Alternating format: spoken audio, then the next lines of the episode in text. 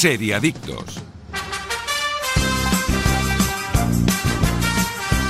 Hola, ¿qué tal? Muy buenos días de sábado, seriadictos y seriadictas, y bienvenidos a vuestra cita semanal con el universo de las series aquí en directo en Radio Marca desde cualquier punto del país y también en cualquier momento desde la web o app de Radio Marca, iVox y Spotify.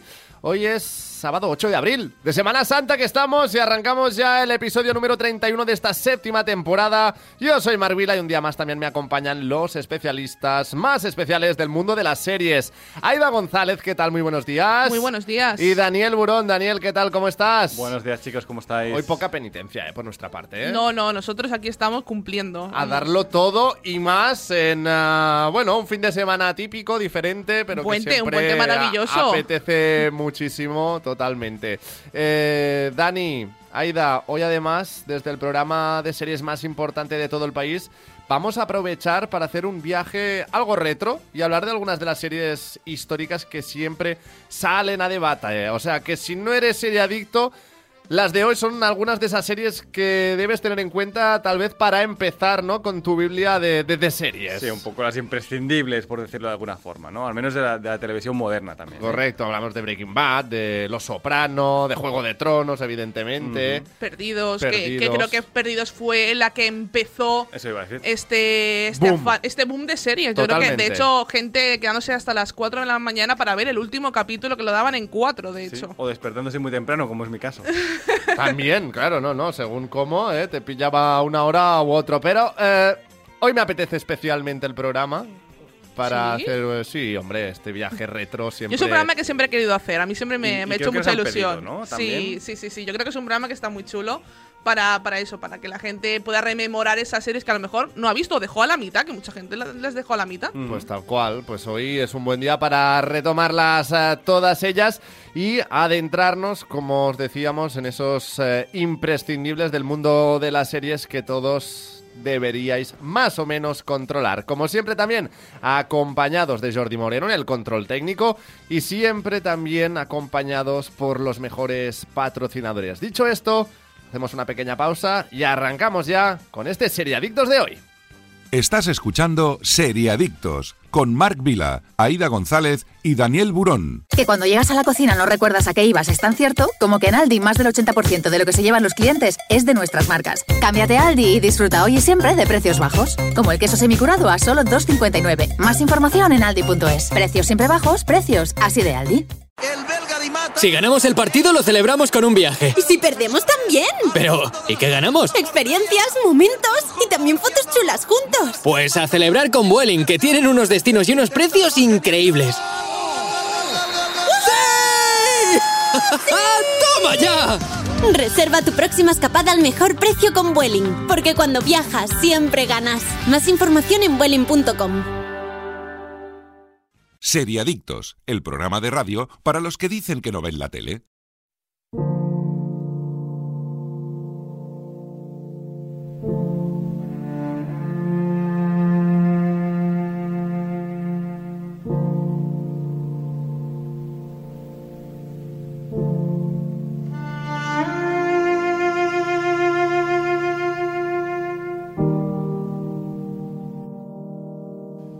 Y ahora sí, vamos a empezar este programa especial de hoy, programa especial de Semana Santa, pero también con un eh, invitado que nos ayudará a desgranar estas series que no podemos pasar por alto, series históricas, insistimos. Con nosotros está Alberto TV Series. ¿Qué tal, Alberto? Muy buenas.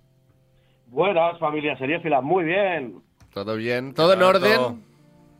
Todo en orden, estoy aquí con vosotros, pues qué, qué mejor forma de pasar el fin de semana. Claro que sí. Pues Alberto, bienvenido de nuevo a la serie Adictos. Alberto que ya había estado también anteriormente con nosotros y que hoy será pues eso, ¿no? Una, también más, uno uno más. más de la familia para hablar, por ejemplo, como ahora escuchabais, de la primera serie de hoy, que se trata de Lost. Pues es una serie que podéis encontrar en Disney Plus. Se estrenó en 2004. Tiene. ¿Son seis temporadas? ¿Nueve?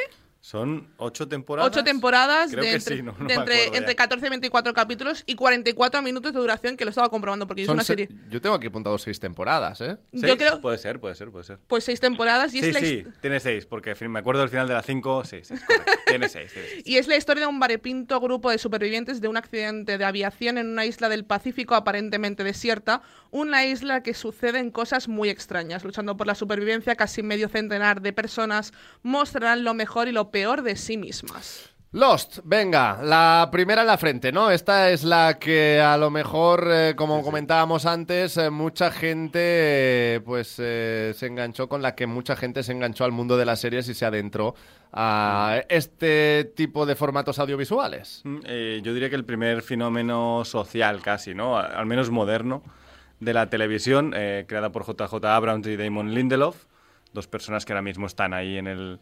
Bueno, JJ a lo mejor ya no, pero en el tope de su carrera, ¿no? Y... mm, y a mí una serie que me, me fascinó desde el minuto uno. Yo recuerdo, yo me enganché más tarde, ¿eh? no me enganché en la primera temporada, pero recuerdo ese enganche que era prácticamente droga. No sé si recordáis que terminaban los episodios con unos cliffhangers que tú te querías poner el siguiente a- al, al instante. Yo me veía como tres o cuatro al día ¿eh? cuando la, la pillé. Y ya sí que la última temporada creo que la, la enganché semana a semana. Alberto, mm, ¿cuánto te marcó a ti Lost? Eh, es la principal culpable de que esté aquí hoy con vosotros. Yo fui de los que se enganchó a las series por culpa de los. Yo venía de ver a dos metros bajo tierra, pero si me saltaba algún capítulo me daba igual. Pero esta es la primera serie que empecé a ver de seguido. Cambió la forma de hacer televisión debido a esos cliffhangers, la presentación de personajes, uno por uno por, por capítulo, no sé si os acordáis, Sí. y era la que eh, estaba llamada para ser la mejor serie de la historia que se la cargó la propia industria, porque si os acordáis, eh, la serie no estaba ideada así, pero eh, la cadena les obligó a los, a los creadores a hacer 24 capítulos por temporada y eh, luego hubo una huelga de guionistas eh, súper bruta que Mm. casi lleva el traste también con la serie y se cargaron la serie simplemente por el negocio. Pero las tres primeras temporadas para mí es de lo mejor que se ha hecho en la historia y tiene un capítulo que se llama La Constante, que para mí es el mejor capítulo de la historia de la televisión. ¿Rollo qué, Alberto? Eh, ¿Perdón? La- o sea, la, la constante dices que se llama este capítulo. ¿De qué va más o menos este capítulo? Así. Eh, era el, el hombre que estaba dándole al botoncito ahí dentro, no sé si os acordáis, que Ujú. tenía que dar al botoncito. Sí. Pues este era el Eh, capítulo y para mí es uno de los mejores de la historia de la televisión. ¿Te acuerdas del, por eso del que- código, Alberto? Ay, no me acuerdo. 0814, 428, ¿no? Eh, no me acuerdo. No, no, no, 26, no me acuerdo, no me acuerdo. Eh, 4617 o algo así era. No, El no me acuerdo número de pero era el, El el mítico- número mítico de. mm, Ah, ya no me, no me acuerdo del personaje, ¿no? Que estaba allí en su búnker dándole al número porque sí. eh, por, por no saber qué pasaría si no le daba, ¿no? Y Ujú, ah, ya te- era una serie fascinante. ¿eh? Era una serie absolutamente fascinante. Yo, yo la sigo recomendando hoy en día. A mí, yo soy de los ¿Qué nota que- le pondrías, Dani, del 1 al 10? Ahora, te- ahora mismo, con el recuerdo, Claro. muy buena nota. El problema es, creo, siempre- revisionarla. Sí. Eh, 24 episodios por temporada, que ahora mismo se me parece algo como insoportable. Yo ahora mismo no empiezo una serie de 24 episodios por temporada, ¿eh? Yo tampoco, ¿eh? Pero yo no- yo el creo que no la he es- visto. No, no la has Yo visto. creo que soy la única que no la ha visto, eh, porque sinceramente no me llama, o sea, no me llamó la atención en su día, tampoco estaba muy puesta en series. El final mm, tuvo tantísima polémica que decidí no, no verla. Eh, pero bueno, es una serie que a lo mejor en algún momento tendré que ponerme, pero no me, no me llama la atención. A lo mejor es eso, ¿no? La pereza de afrontar seis temporadas de 24 capítulos cada una. Eh, a lo mejor es la pereza que me da meterme en una serie así tan densa, ¿no? Que luego yo me veo so- eh, Supernatural, que también tiene 15, 20 capítulos, ¿no? Por temporada, y digo, Bueno, yo soy feliz. Los titanes, no sé si ya, si ya tendrá Sí, más bueno. casi. Sí, sí, por eso. Yo soy. Yo, y luego me meto en series que, que me da igual eh, el número de capítulos, pero puede ser. De hecho, la premisa me puede interesar, pero luego sé que derivó y que hay cosas que no se cerraron y que se Sí. quedaron un poco en el aire, que a mí meterme en una serie que me va a dejar a medias, por decirlo de alguna forma, a lo mejor no, me apetece. No es que te deja medias, pero plantea tal cantidad de, de incógnitas que no va a resolver al final de la temporada y al final de la serie. Que, y al final es bastante polémico. A mí, yo soy de los que le gustó en su momento. Yo estoy, siempre estoy a favor del final de Lost. Creo que me parecía lógico con lo que habían contado hasta ese momento. Pero es verdad que hoy en día a lo mejor le pedirías que te contaran bastantes cosas. Lo del oso polar, por ejemplo, es algo que se quedó explicado, que ahí estaba, ¿no? ¿El humo también se resolvió? El humo no, por ejemplo. Bueno, sí, pero. El humo sí se resolvió. Sí, pero y era una explicación que un la- poco rocambolesca. Era un poco Mal como- resuelto, ¿no? Sí. Yo creo que las tramas principales sí se resuelven de una forma un poco salchichera, no digo que no, pero a mí Sí. sí me gustó. de- de- si, si- repasas la historia de la serie, por lo menos tuvo un final y yo con eso ya me sentí satisfecho. El problema que tiene perdido de retomarla ahora es que después de ella se ha copiado la forma de hacer, con lo cual no va a Mm. sorprender tanto y te pierdes todo ese eh, rum rum que había en las redes sociales y en Claro. los chats de la época que íbamos comentando todos los capítulos y como han dicho al principio, era como droga pura, era imposible no ver el siguiente capítulo para Era seguir imposible. teorizando y sacando tus, tus, tus, tus. No ha habido Eh, ningún Yo me quería como ver dos nada. capítulos al día y me acababa viendo cinco. O sea, es que no podías parar. Era algo de verdad. Era, era, yo me iba a dormir a las tantas. Pues siempre decía, venga, va, el último. Y cuando terminaba decía, bueno, pero es que así no me puedo quedar, me voy a poner el siguiente. Claro, claro. Hasta que decías, bueno, son las dos de la mañana y yo me tengo que desper- despertar a las seis, me voy a dormir, ¿no? Eh, Sí. Y- Buena idea, Dani, buena idea. Sí, encima yo creo que me le vi. no- Digo, y no ha habido pero- ningún spin-off ni nada parecido. No, nunca ha salido. Y creo eso también lo. Ni- respeto. Ni, intención, ni intención. Yo también eso lo pero respeto. hoy en día seguro que harían spin-off. Sí, Sí. pero yo lo respeto. Y Digo, por lo menos la habéis cerrado y la habéis dejado ahí y Sí. no la habéis mm, removido más. Sí, sí. Lo respeto y me gusta. Y se jugó también con, con el tema de, la- de las teorías en Reddit y estas cosas, que me Sí. acuerdo que una- hubo una temporada que es la de huelga de guionistas, que la gente, claro, lanzaba sus teorías Escribía ahí- y para que no se cumplieran, jugaron en contra de eso. O sea, dijeron, ah, no, no, pues, pues esto no vamos a hacerlo, pues esto tampoco, ¿no? Y, y claro, así salieron algunas cosas, ¿no? Aún y así creo que si no estabas metido en, en este tipo de teorías y en las redes, a mí en ese caso no me afectó. Yo me he dado cuenta de esto más tarde. Hmm. Bueno, vamos a cerrar Lost y vamos ya con la siguiente serie también. Una clásica algo más moderna que se llama Juego de Tronos. que podéis encontrar en HBO Max. En su día también la podíais encontrar en Movistar Plus. Es una, una serie que se estrenó en 2011 de 8 temporadas, de entre 6 y 10 capítulos y unos 60 minutos de duración. A, a pesar de Aproximadamente, que aproximadamente sí. los últimos capítulos duran más. Juego de Tronos es la historia de la lucha por un trono, el trono de hierro, forjado con las espadas de los enemigos vencidos. Siete son los reinos de Poniente y muchas las casas que se disputan la corona, los herederos, los exiliados, los despojados y los actuales regentes. Alberto, a mí la primera temporada de Juego de Tronos se me hizo algo de bola, lo tengo que reconocer. Eh, a mí también, eh, de hecho le tuve que dar un segundo intento cuando iba ya por la tercera temporada y claro, ya todo el mundo hablaba de ella y a mí lo que me pasó con Juego de Tronos, que no me pasó con la Casa del Dragón, es que al principio, como son tantas familias y tantos Claro. reinos, Mm. yo ya conozco a mucha gente y no quiero conocer a más gente. Entonces pues me cuestan, me cuestan los nombres. Te ¿sabes cómo pierdes. te digo? llenado la agenda del móvil aquí, ¿eh? De repente. Sí, sí.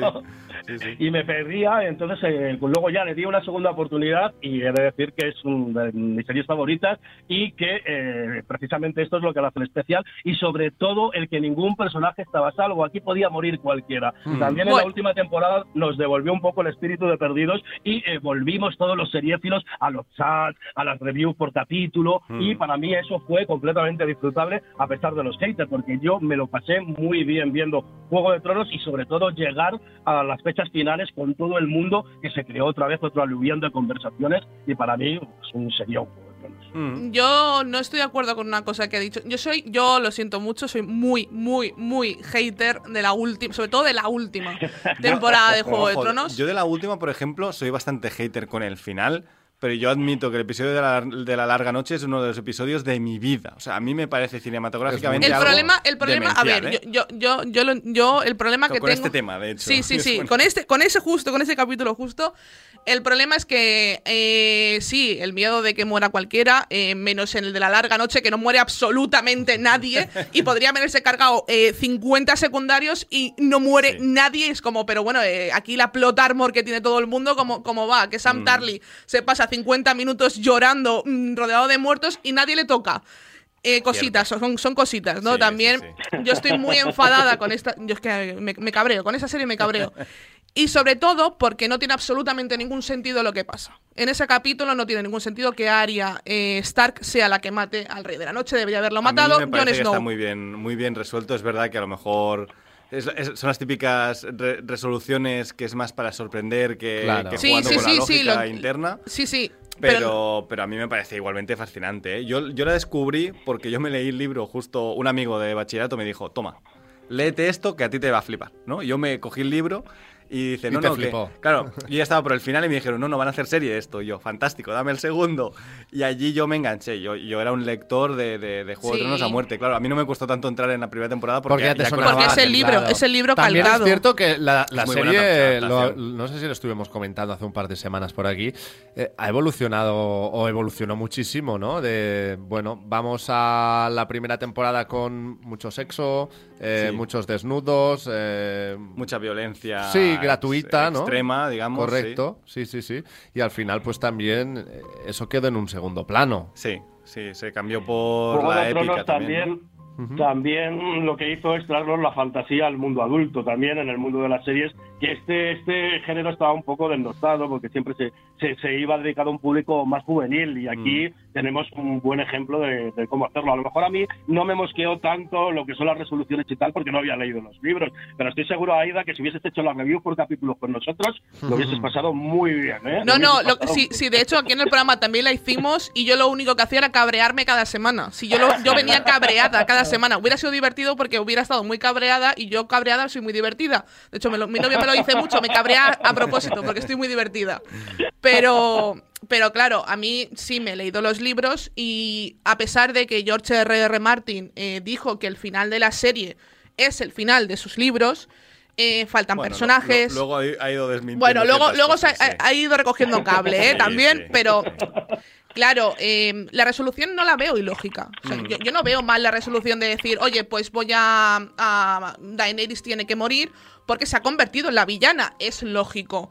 Pero Es- lo que pasa es, es que faltan. cómo, es el claro, cómo. faltan personajes que en el libro sí que salen y que tiene muchísimo más sentido en lo que va a hacer Daenerys. Porque yo sé que lo voy a leer. Y faltaba a lo mejor alargar esas tramas finales que Sí. sabemos que fueron por tema de contratos, etcétera. Pero faltaba a lo mejor alargar esas, esas por parte de, de- de los creadores, no por. HBO. HBO Sí, sí. dijo que hubiera hecho otra temporada sin ningún tipo de HBO problema. haciendo tanto dinero con esto que no le importaba renovar contratos y, y, y eran contratos caros, ¿eh? Pero bueno, a lo mejor si hubiera muerto más gente, Aida. Sí, pues- contratamos, o sea, os contratamos, pero luego os vamos matando poco a poco. Bueno, bien, bien, por lo menos muere. Os No. pongo en un aprieto. Personaje Yo sí estoy de favorito. acuerdo en que, tu- en que, que tuvo resoluciones muy muy rápidas, Mm. incluso saltos temporales que no tenían sentido. Sí. pero aún Bueno, y la gente la- con jetpack, ¿sabes? ¿eh? El, el, el, el, el- También.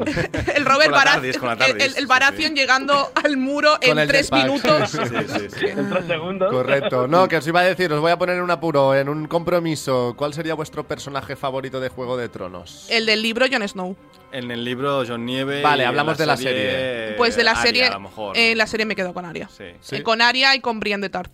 Con Brian, con Jamie. Jamie me, me Jamie parece un, también. personaje fascinante el pasar de- del villano Ajá. más villano del mundo a uno de tus personajes favoritos. Bueno, también me- el finalcito de Jamie. También- sí, eso ya Bueno, no, no bueno, hablemos bueno, de eso. ¿eh? bueno, Hablo, sí. hablo del personaje en sí, pero, pero a mí me parece un personajazo. ¿Y el también, tuyo, ¿eh? Alberto? A mí cualquier personaje femenino que sale en esta en esta serie, ya sea Daenerys, Cersei, Arya, me volvían loco todos. todos. Mm, Sí, completamente de acuerdo. Pues sí.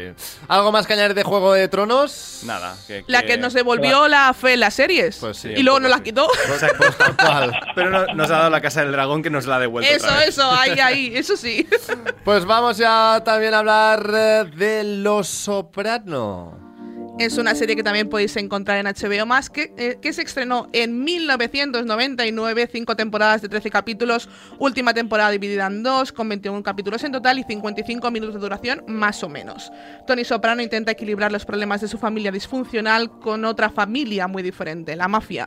El jefe de la organización criminal lidia con luchas de poder, las relaciones amorosas, la violencia, la amenaza constante de ser descubierto y traicionado, y con todas las personas que están en la mira por sus actividades. Bueno, esto vendría a ser el, el- el- la cine de mafias crepuscular, ¿no? El final Sí, del cine de mafias. A mí, ¿no? a mí la verdad es que me parece una de las... Yo siempre lo he dicho, yo esta serie me la vi gracias a, a Merced a nuestra compañera Merced Turrens, y se lo agradezco mil porque de verdad me enseñó un serión y yo me la disfruté mucho, yo me la vi muchísimo después. Yo la he visto en pandemia. O sea, yo admito que yo esta serie la he visto cuando he podido verla. Porque es una serie también larga. Bueno, tampoco es tan larga, ¿no? Deben ser que de 60 capítulos o algo Mm. Sí, así, una seis cosa así. temporadas, ¿no? Pero es una serie fascinante. A mí me. Sí, es. El personaje de Tony es, es genial. Los secundarios son de estos deliciosos que te apetece verlos hablar un rato y ya está. Porque es una serie que es verdad que no. No tiene grandísimos cliffhangers ni No, es una serie de personajes. Es, un poco Sí. Succession, por Sí, ejemplo. o, o Yellowstone. que- que Exacto, construcción de También. personaje. A mí Sí. es una serie que disfruté muchísimo en su día. Aparte, a mí el género mafia me gusta mucho. Mm. Eh, por eso también, por ejemplo, me enganché a series como Peaky Blinders, ¿no? Que, que- que también podría estar perfectamente en esta lista. Total. Eh, y por eso yo creo, pero yo creo que Los Sopranos Tampoco ha serie. terminado. Es verdad que No. Peaky Blinders, pues mira, aún están, aún falta una peli ahí para sacar, ¿no? Pero sí, sí. yo creo que Los Sopranos fue un poco lo que, eh, lo que tú dices, ¿no? Un poco esta serie típica de mafia y familia Mm. de mafia. Y la verdad que a mí me pareció una brutalidad. Alberto, ¿qué te pareció a ti Los Soprano? Los Soprano, una de las mejores series de la historia, porque es el punto de inflexión de eh, las historias de mafias. Estábamos acostumbrados a ver mafiosos descerebrados que eh, se les daba muy bien los negocios, pero nada más. Y no solían tener ningún trasfondo los personajes. Y aquí la principal hilo argumental es que James Gandolfini o Tony Soprano va al psiquiatra, con lo cual sabemos que le afecta todos estos trapicheos y todas estas muertes que está haciendo a su alrededor. Y no solo a él, sino a toda su familia y cómo eh, afecta a su vida, a su vida normal. Entonces no es una serie de acción al uso, es una serie de personajes, como vosotros decís, pero con de los mejores personajes que he visto yo en la historia de la televisión. Ujú. Tony Soprano, Carmela Soprano, interpretado por Edith Falco, que luego vimos en, en Lucha Jackie, en un montón de producciones. Michael Imperoli, que ahora le tenemos También. en The White Lotus. Sí. Y a mí me parece una serie deliciosa. Es una serie de las que ver con, si bebes, con un huesquito en la mano, e ir disfrutando pues, de los diálogos.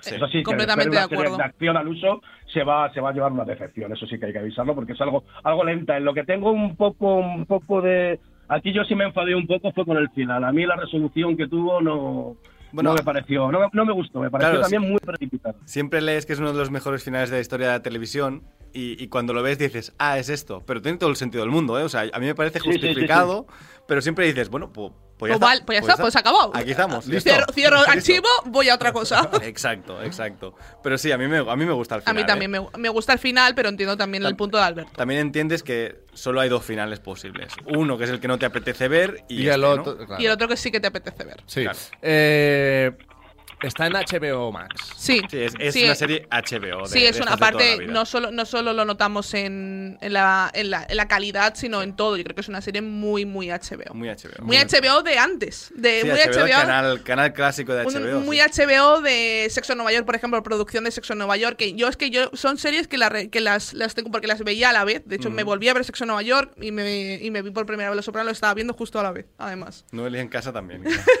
Pues fíjate que contraste, ¿eh? Pues ya ves, un, un poquito de comedia, un poquito de cosa fresquita De y luego te vas a. Los Sopranos. Exacto, exacto. Pa- Para rematar Los Soprano, una intervención, eh, recordar que luego se hizo como una especie de película precuela que se llamaba Los Santos de la Mafia, Sí. que para mí no está a la altura de la, de la, pe- de la serie. No, no. Y eh, solamente el- el- la interpretación del protagonista, que era el, el hijo de Gandolfini, que hacía de un Tony Soprano joven, que la verdad eso sí, sí, Que, que, es sí que, se que sabe, es pero literalmente era mucho Tony. Soprano de joven, o sea, que tiene, tiene esa cara, o sea. Sí, no, sí. la verdad es que el casting en esa peli estaba muy acertado, ¿eh? Todos eran. Ujú. Eran muy buen reflejo de su personaje en la serie. Lo que pasa es que a nivel de trama a lo mejor no era. Yo no la he te visto, eh, tengo que apetecía, admitir ¿eh? que no la he visto. Yo creo que esta peli A sí que debería haber sido una peli de tampoco, Scorsese, ¿no? ¿eh? Una de estas de, de- Una peli de estas de, de- de mafia de verdad, ¿no? Está en HBO, Claro, si la queréis ver. A mí me funciona como película independiente. Si hubiese Exacto. sido una película fuera del universo de Los Sopranos, me hubiese funcionado, pero con, mm, llevado tras el nombre de Los Sopranos, se me quedó muy corta. Ujú. Santos Criminales, creo que se llama en España. O sea que Sí. recomendable poco, ¿no? Eh, Yo, yo la recomiendo porque dura, dura poquito, se puede ver, ¿eh? no es mala. Lo que pasa es que como complemento a la serie no es tan bueno como serie como peli individual. Bueno, vamos ya a hablar también de una de mis favoritas, Breaking Bad.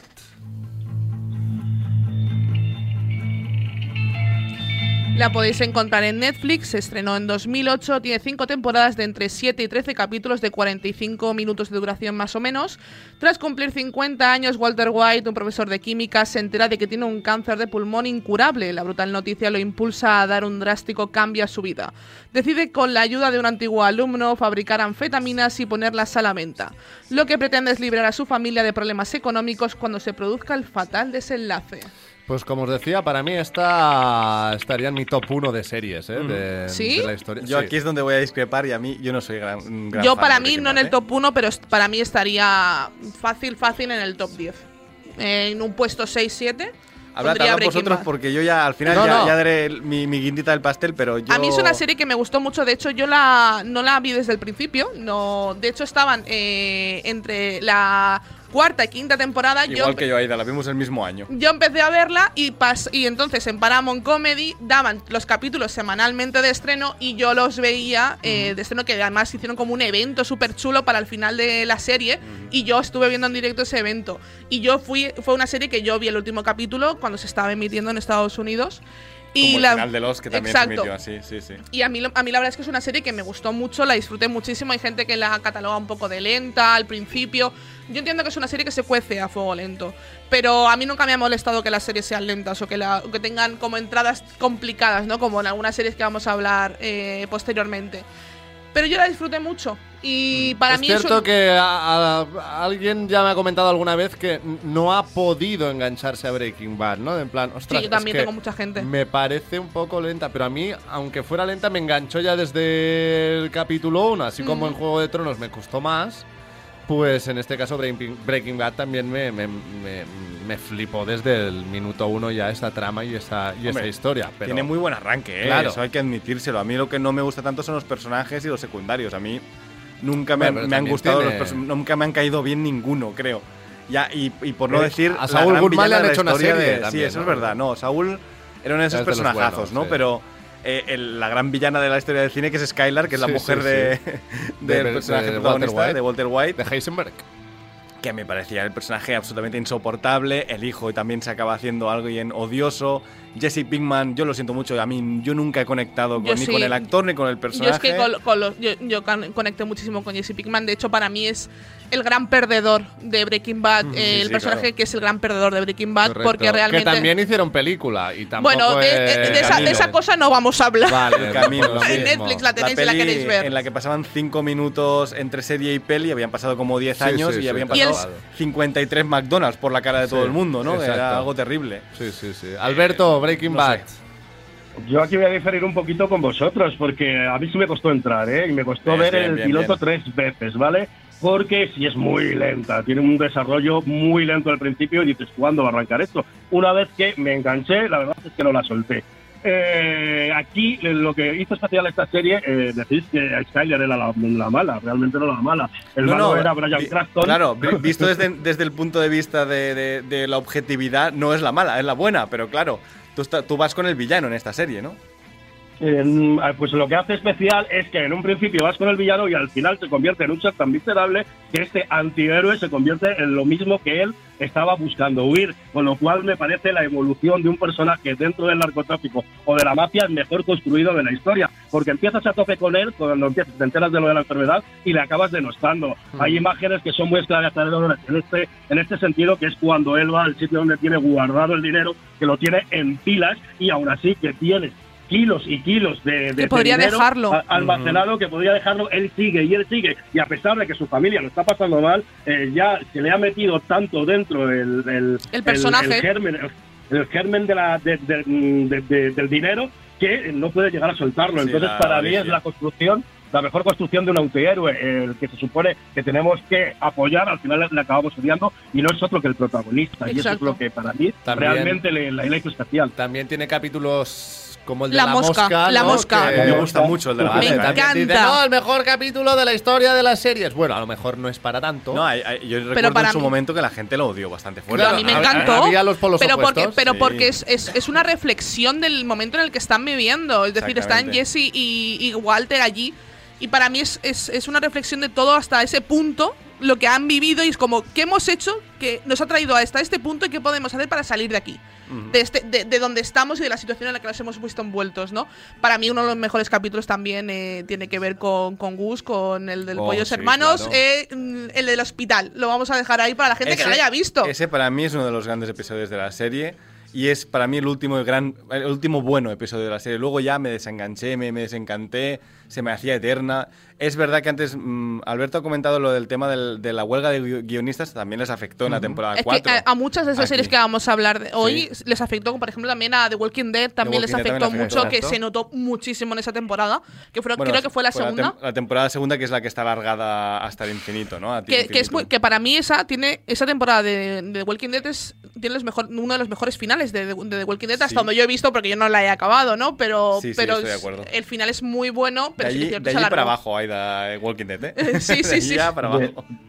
De Walking Dead el problema que tuvo es que cuando hubo la huelga de guionistas pusieron a monos como guionistas y luego no exacto. devolvieron a los Real, guionistas real. reales. Que a lo mejor Ah, no, no, no era. Claro, no daban tampoco el perfil. No, pero temporada 4 de Walking Dead también me parecía algo insoportable. No sé, o sea, eso no se A mí podía ver. hasta la era tercera temporada Walking Dead me parece la, la mejor serie posapocalíptica apocalíptica hasta de, de las muy bien muy luego bien ya dicho no, luego ya no. Ha superado de las topadas la de Walking Dead. Bueno. Bueno. vamos a dejar de Walking Dead y Breaking Bad también, porque ahora toca hablar de Twin Peaks. De la mejor serie de la historia, que la podéis ver en bueno. Sky Showtime.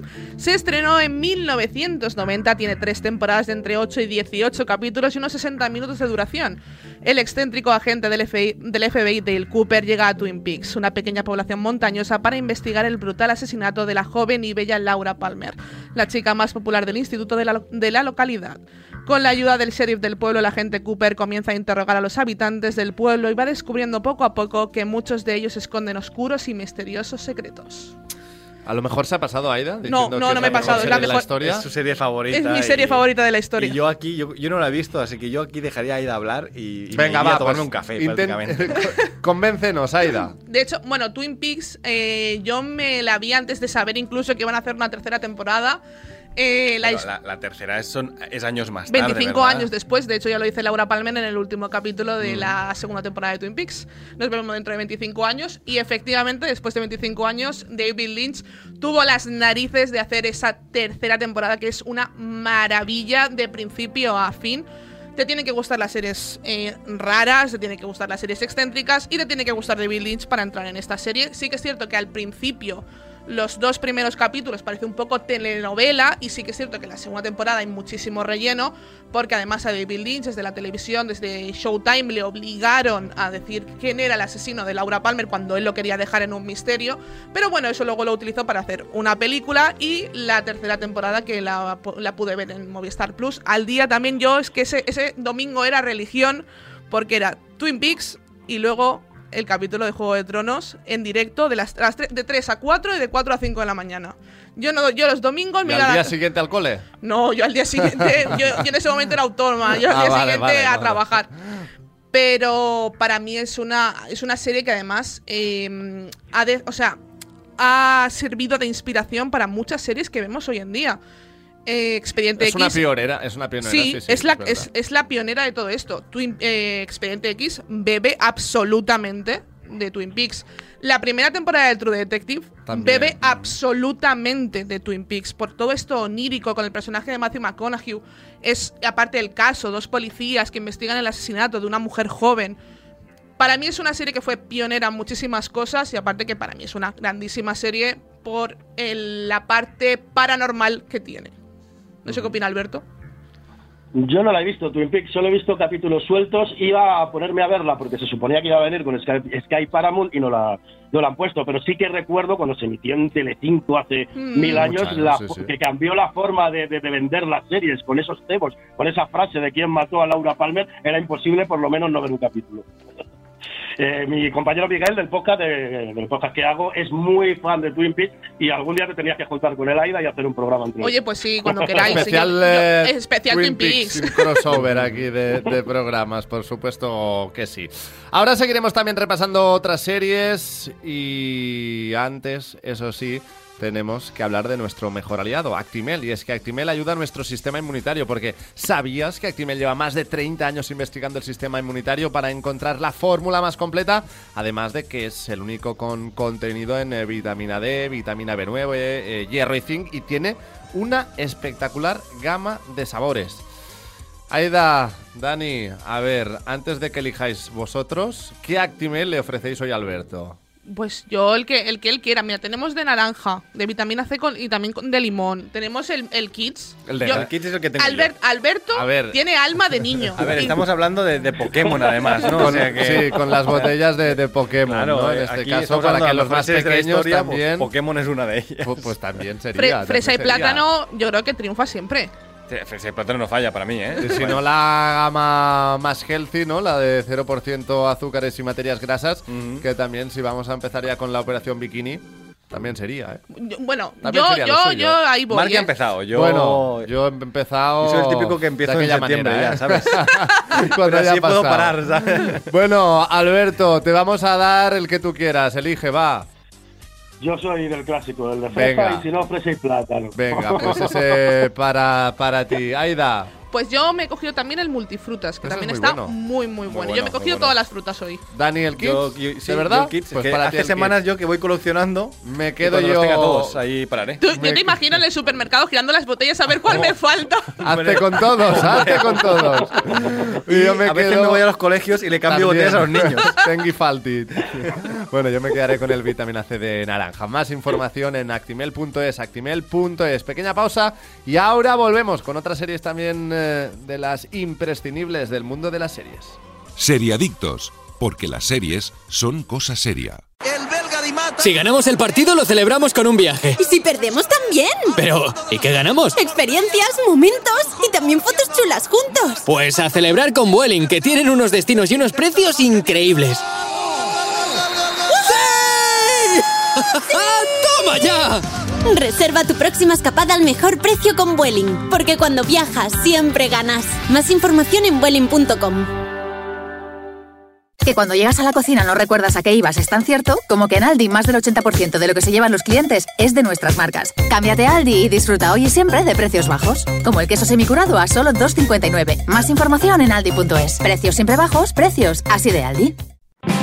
Tomo Actimel cada día para ayudar a mi sistema inmunitario. Y claro, también por nuestra hija, para que vaya al cole preparada para darlo todo y más. Con vitamina D, B9, hierro y zinc, Actimel. Ninguno ayuda más a tu sistema inmunitario.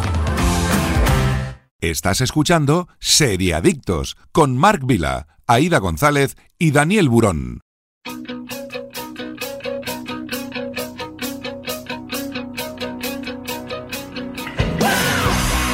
Por aquí de nuevo para hacer ahora también un 2x1 para hablar de Friends y cómo conocí a vuestra madre. Friends la podéis encontrar en HBO Max y como conocía vuestra madre la podéis encontrar en Disney Plus. Eh, Friends tiene 10 temporadas de entre 17 y 25 capítulos y como conocía vuestra madre tiene 9 temporadas de entre 20 y 25 capítulos. Friends narra las aventuras y desventuras de seis jóvenes de Nueva York. A pesar de los numerosos cambios que se producen en sus vidas, su amistad es inquebrantable en la dura batalla por salir adelante en sus periplos profesionales y personales. Y como conoció vuestra madre, Ted Mosby decide contarles a sus dos hijos la historia de cómo conoció a la madre de estos. Así se traslada hasta 2005, año en el que sus dos mejores amigos, Marshall y Lily, deciden casarse tras nueve años como pareja. Esa decisión hace que Ted, soltero empedernido, al igual que Barney, decida encontrar al amor de su vida y también ese mismo capítulo encuentran a su nueva amiga, Robin Scherbatsky. Dos también clásicas. Dos clásicos del. que apetecen del- en cualquier momento, ¿no? Sí, de, de la comedia televisiva, comedia romántica, comedia de colegas, ¿no? Gente en Nueva York viviendo, que es lo que tienen las dos Sí. en común, ¿no? Un grupo de amigos, con el personaje secundario gracioso. Y que, a ver, yo soy muy fan de las dos. Es verdad que a mí mm, eh, me toca más cómo conocí, porque es la que me, me llegó a mí eh, y vi semanas. Lo que decíamos con Aida, ¿no? Que la, la vivías, digamos. Yo entre una y otra me quedaría con How I Met Your Mother, ¿eh? También. Yo Como a mí también. me parece la fórmula refinada. O sea, yo sé que es, no es original, pero sé que, que han cogido a Friends y han dicho, vale, pero como ya Vamos la a- escribimos desde sí. el principio, sabemos qué final va a tener y sabemos qué queremos contar y cómo queremos contarlo. Friends fue el, el principal, la principal eclosión de las, de las comedias, de las comedias de amigos, eh, que todos vivían en un piso y todos se, se llevaban bien y cada uno tenía una personalidad y eso es lo que hizo especial, especial a Friends. Yo no la vi Friends cuando la estaban emitiendo, yo la vi tiempo después porque la repetían en bucle en todos estos canales en abierto. La y al final sí en Sí, y además es un éxito seguro en todas las plataformas que lo ponen, se pegan por los derechos. Eh, sí es verdad que mm, me terminó gustando, pero eh, no terminé de conectar de- con ellos del todo. eh, porque era gente un poquito pija para mi, para mi gusto. Y luego, como conocí a vuestra madre, para mí empieza muy bien porque tiene todo lo que tenía Friends y ese misterio y esa voz en off que le daba un toque Ujú. especial, pero en las últimas temporadas se me cayó. Yo era más de Zenfield y de y de y de Fraser. Yo también era muy de Seinfeld. Mucho, mucho, mucho. Pero- de hecho, yo la veía en Canal Plus con mi padre, Seinfeld. Yo tengo que decir que a mí, eh, Friends, yo he vivido Friends porque es la serie favorita de mi padre, por tanto, me, la veíamos en Canal Plus los La últimos. de mi hermana y la de mi madre también. La, la veíamos en casa en Canal Plus, al día. ¿El esta- reencuentro qué? A mí me gustó. ¿Sí?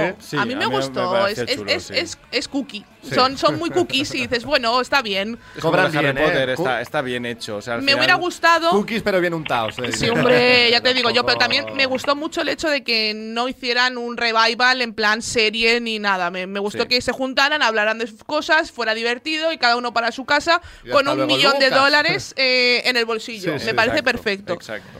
Eh, cosa que, por ejemplo, si hicieran como conoció vuestra madre, algo así, me gustaría que fuera así, que se reunieran todos, que charlaran, que fuera todo Bueno, muy guay. Estamos teniendo secuela de que es cómo conocí a tu padre, ¿no? Que me allí parece haciendo Un increíble. poco secuela de cómo conocí a vuestra Sí. madre sin obligarnos a ver a esos personajes con 15 años más. Exacto. Que creo que es más agradable, ¿no? Yo siempre he sido mucho más de cómo conocí a vuestra madre. Aparte de que Friends me gusta muchísimo, pero porque con, es lo que hablábamos con Dani, me co- conecto mucho más con los personajes. Es- Es, como- Generacionalmente conectamos más. exacto, es como son más coetáneos míos, ¿no? Sí. Entonces a mí me gusta mucho más.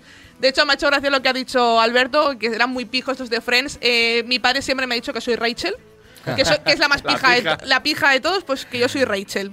si, si yo tuviera mucho dinero serías como Rachel. Yo te daría una tarjeta y haz lo que quieras. Genial, tú, pues oye. Y como conocí a vuestra madre, a mí es una serie que me gusta mucho y defiendo muchísimo el final porque creo que tiene mucho sentido y si algún día que vosotros estáis de acuerdo, nos tomamos un café y os explico el porqué. No, simplemente os volvéis a poner la serie y veréis que tiene todo el sentido del mundo, aunque en su momento fue como, espera, espera, ¿qué, qué me estás...? Sí, o sea, claro. ahora es lo que me has querido contar, pero si te la vuelves a ver, está justificado. Yo me la vi sabiendo el final.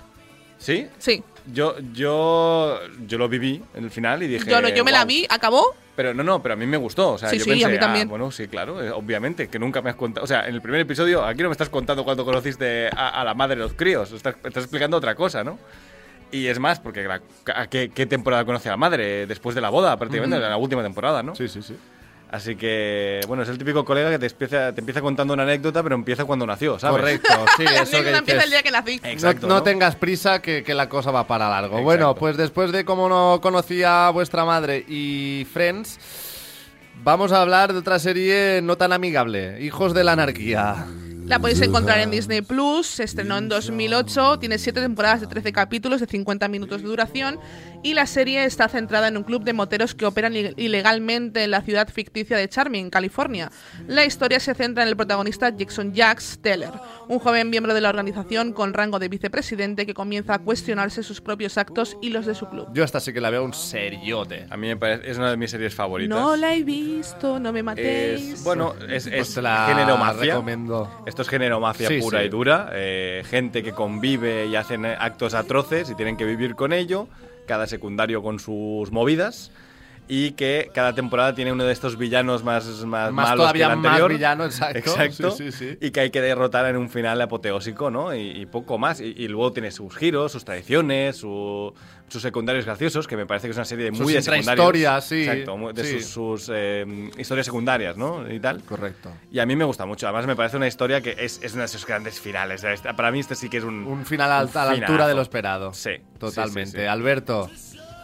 Completamente de acuerdo con vosotros. Y aquí eh, volvemos al fin del antihéroe. En Breaking Bad era el fin del antihéroe de a pie, y aquí el antihéroe en plan mafias o en plan superhombre, como era Charlie Hunnam, que era Mm. guapo, repartía y era lo mejor. Decís que había un villano en cada temporada, pero es que los villanos eran ellos mismos. Y al final, eh, mm, lo que me pareció más valiente de esta serie es que no idealizaba a los mafiosos y al final Charlie Huma- eh, Hunnam y todo su, su elenco de banda mafiosa se convierten en unos seres miserables que realmente es lo que es un narcotraficante y eh, al final tiene un final perfecto, completamente redondo, completamente coherente y tiene un desarrollo de personajes espectacular porque tiene muchísimos personajes y, y- y algunos muy buenos. Eh, recordar a Gemma Teller, que pues, pues, sería la base desde aquella Que, época. que es la también es una de las es la villana ¿no? de la serie también o, o la villana del protagonista no también que es que es su También. madre no Y, A veces y- el principal villano es el protagonista, es Sí, exacto. Sí. Y luego tiene un secundario que a Alberto y a mí nos ha dado muchas alegrías, que es precisamente Taylor Sheridan, el creador de, de Yellowstone, que empezó aquí de,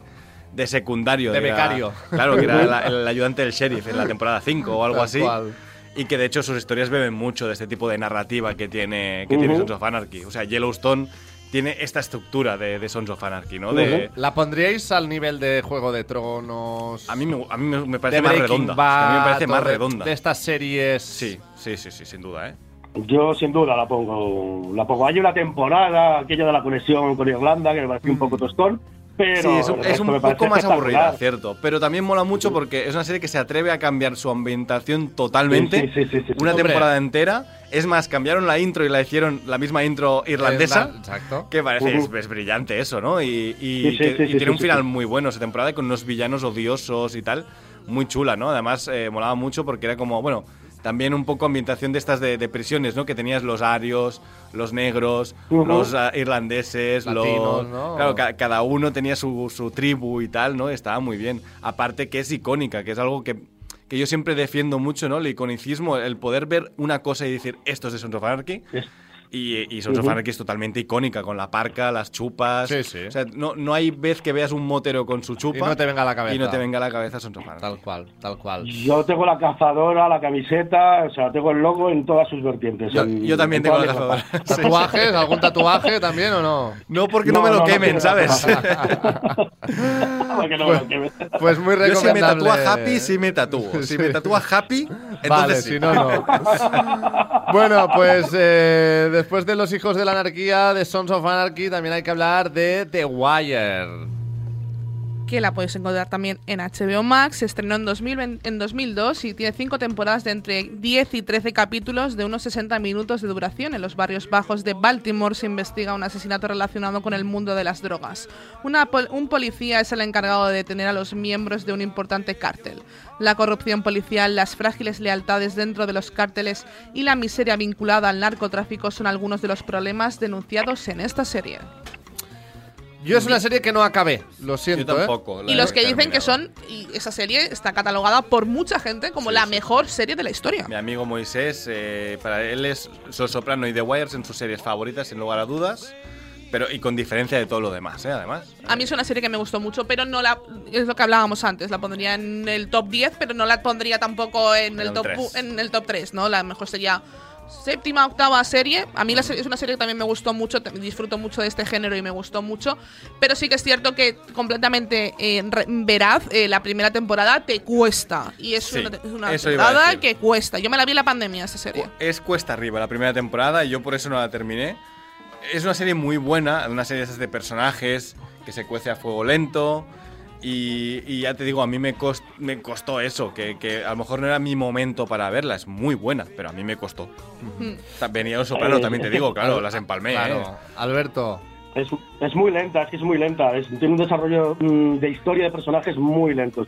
Eso es lo mismo que también la hace especial, que luego cuando van cuando van desarrollando, desarrollándose esos personajes, pues tienen muchísima calidad. Luego ha envejecido bastante, bastante mal, a mi Mm. modo de ver, tanto visual como en, en- en narrativa y desarrollo. Pero si eh, le decís a algún seriéfilo que diga que es muy seriéfilo, Magnulti u Omar, y no los conoces, que no es un seriéfilo. verdad. Ah, Yo quiero reivindicar de The Wire eh, una serie que se hizo justo antes, que es el germen de The Wire, que se titula The Corner, que casi nadie la conoce. Es miniserie de cuatro o cinco capítulos y que va básicamente lo mismo de, que de The Wire. Nos cuenta que se cuece en las esquinas de, de- de aquella ciudad de Baltimore, pero los actores en su mayoría son personajes, personas reales. Entonces eh, le da mucho más realismo y es The Wire que, eh, eh, resumida en cinco, en cinco capítulos. Para que os hagáis una idea Muy de la bien. importancia que tuvo The Wire en su, en su época, acordaros que esto era un grupo de policías que pinchaba los teléfonos de los mafiosos. Sí. Pues Sí. bien, durante la emisión, durante la emisión de The Wire, eh, había grupos de la ATF que estaban investigando a distintos grupos mafiosos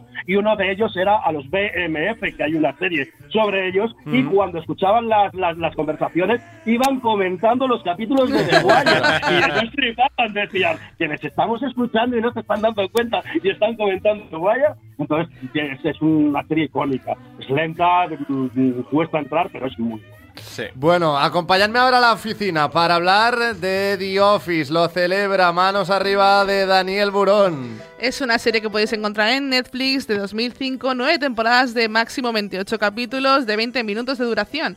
Michael Scott, el gerente regional de, de Dunder Mifflin, guía al equipo documentalista y a su personal en un viaje a través de la conducta inapropiada, los comentarios bien intencionados pero erróneos y una infinidad de técnicas malas de administración. Bueno, esta sí que es una de las series de mi vida, de comedia al menos. Yo siempre diré que es la mejor comedia jamás escrita. Es verdad que juega mucho con el esto que se llama el cringe ahora, ¿no? El, el- el humor incómodo, ¿vale? Sí, la vergüenza ajena. La vergüenza ¿no? ajena es una serie que, a la que cuesta entrar también, ¿eh? Tiene una No, la primera temporada de es seis durita. capítulos en la que sobre todo no es que cueste entrar porque sea lento y tal, es, es rapidísima, pero es que da tan da tanta vergüenza ajena que dices no puede ser. Pero cuando Michael es estás el allí, mejor. claro, pero cuando ya, ya abrazas a Michael ya estás adentro, La ¿no? taza. Y, y, claro, la taza, yo por ejemplo la tengo, ¿no? La, la del mejor jefe del mundo, eh, la, la, la grapadora en gelatina, que también es icónica, ¿no? Y luego, para mí tiene algo que, que es muy, que, que juega muy a su favor, que es, que es muy, es muy original. El formato Sí. del falso documental que acaba siendo, que el final de la serie acaba siendo el documental que sacan de verdad sobre los personajes, me parece brillante. Es verdad que la serie luego, las últimas temporadas pierden un poquito, como toda sitcom, supongo. Pero... Sí, al final cuando se va un poco esa novedad, ¿no? Sí. Cuando Y ya cuando ves se va algo- Michael también, que También, claro, hay personajes, que se van y se quedan otros que no son tan atractivos, Tal pues cual. bueno, eh, pierde, pero igualmente sigue siendo tan buena. Y es que siempre la tengo puesta en casa, o sea, en mi casa nunca se deja de ver The Office. Se sea, acaba y se aunque vuelve te vayas a poner a dormir, dejas la tele puesta. No, no, no, es cuando terminas la serie ponemos el primer capítulo otra vez. Yo, yo tengo en que cuando. decir que, con perdón, ¿eh? a mí The Office me gusta mucho y de hecho me he visto usando su vertiente inglesa con... que es la original, ¿no? Que es la original. Eh, y también me he visto la, la americana. Pero tengo que decir, y esto no sé si Dani compartirá conmigo la opinión, pero para mí es mejor lo que hacemos en las sombras.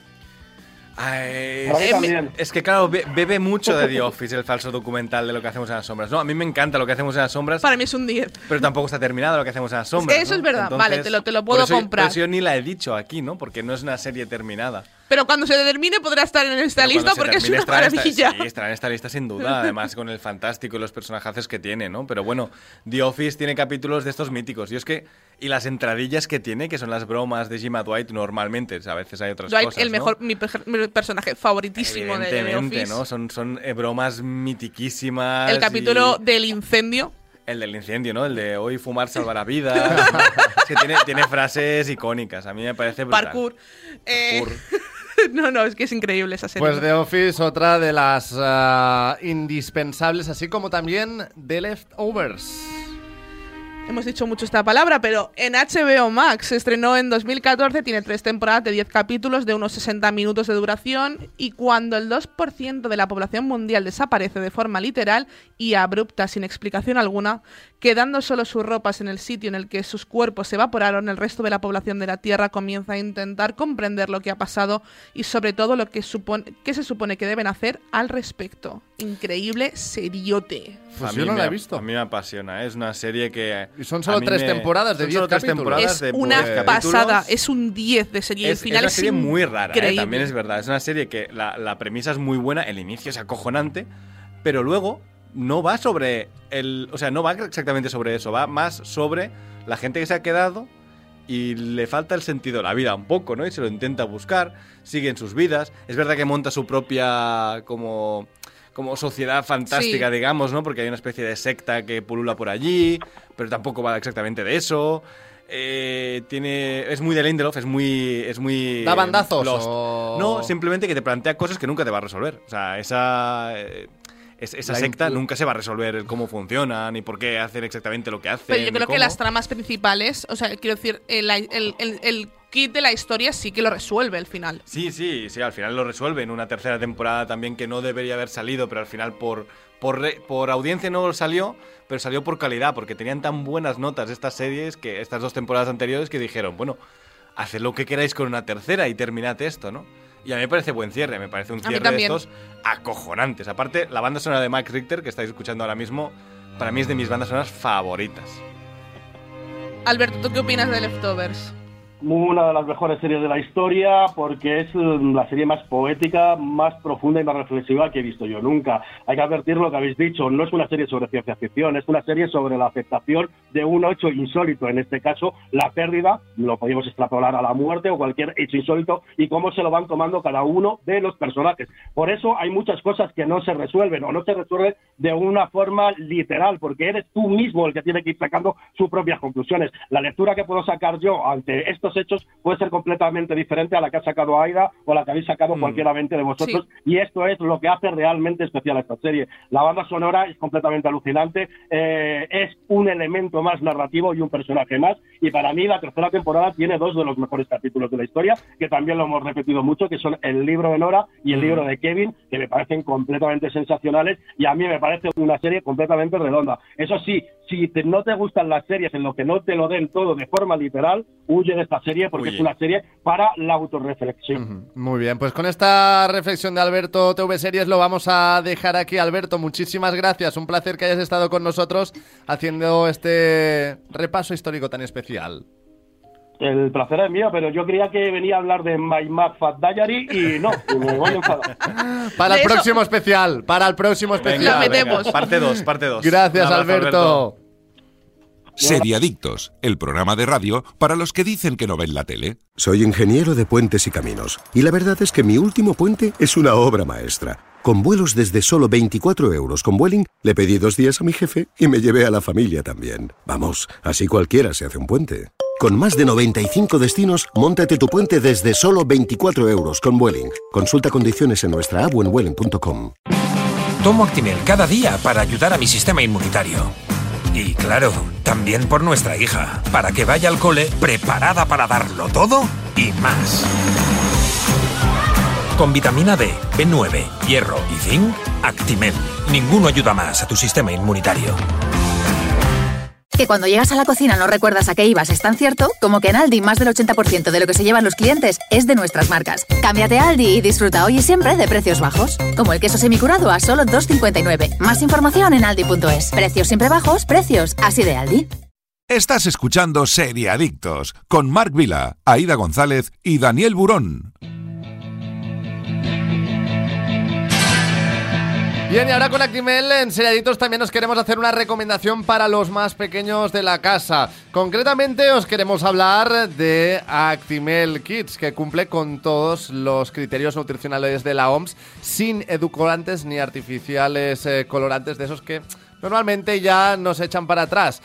Encontraréis todos sus detalles en actimel.es, pero también para los más pequeños de la casa tenemos una serie para ellos, Aliens vs Shinosuke, la serie spin-off de la famosa Shin-chan, que cuenta con cuatro temporadas y está disponible en Amazon Prime Video. La historia comienza cuando Shinosuke y toda la familia Nohara se despiertan de un sueño frío y se encuentran a bordo de una nave espacial a la deriva en el espacio. El anime representará los diversos eventos que tienen lugar dentro de la nave. Aida. Y es una serie que es una celebración del 25 aniversario y de esta famosa serie que lo que hablábamos ahora con Dani, que te la sigues poniendo y te sigue riendo. Y ahora compartirla con los más pequeños, una serie que tú también has visto, yo creo que es ideal. Shin-chan siempre apetece también, claro que sí.